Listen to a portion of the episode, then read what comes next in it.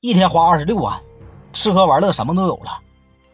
敢说另一边，大庆的这帮人说，你看吃完喝完都走了，哎，这帮阿 Sir 都回去了，人家帮你忙帮完了，对不对？啥也没说，都走了。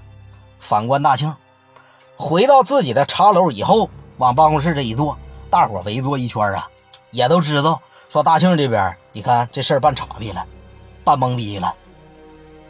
庆哥，说你看，你也别闹心啊，这个事儿吧，咱还得往长远去想。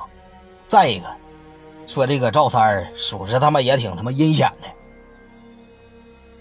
阴险。我叫你阴险，啊，我叫你阴。电话啪嚓这一周过去，喂，搁哪儿呢？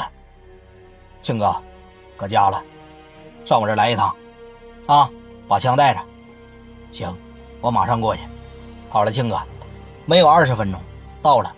往屋里头一进，庆哥，找我呀？给我办个事儿，说吧。啊，打谁？你给我上赵三家啊！你给我告诉赵三，不允许他再帮梁旭东。他如果同意，那你把他腿给我掐了；他如果不同意，直接把他给我干了。干完以后，紧接着给我打梁旭东。这俩人都给我杀他。庆哥，这赵三儿，方面啊，你既然跟了我大庆，你得拿出你个态度来。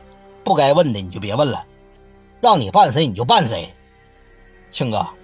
我办行，兄弟临走之前，我想问句话，说吧，问啥呀？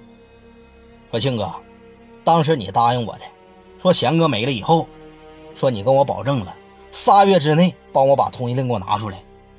现在你看，这也没办呢，你着什么急呀？啊？我问你着什么急呀？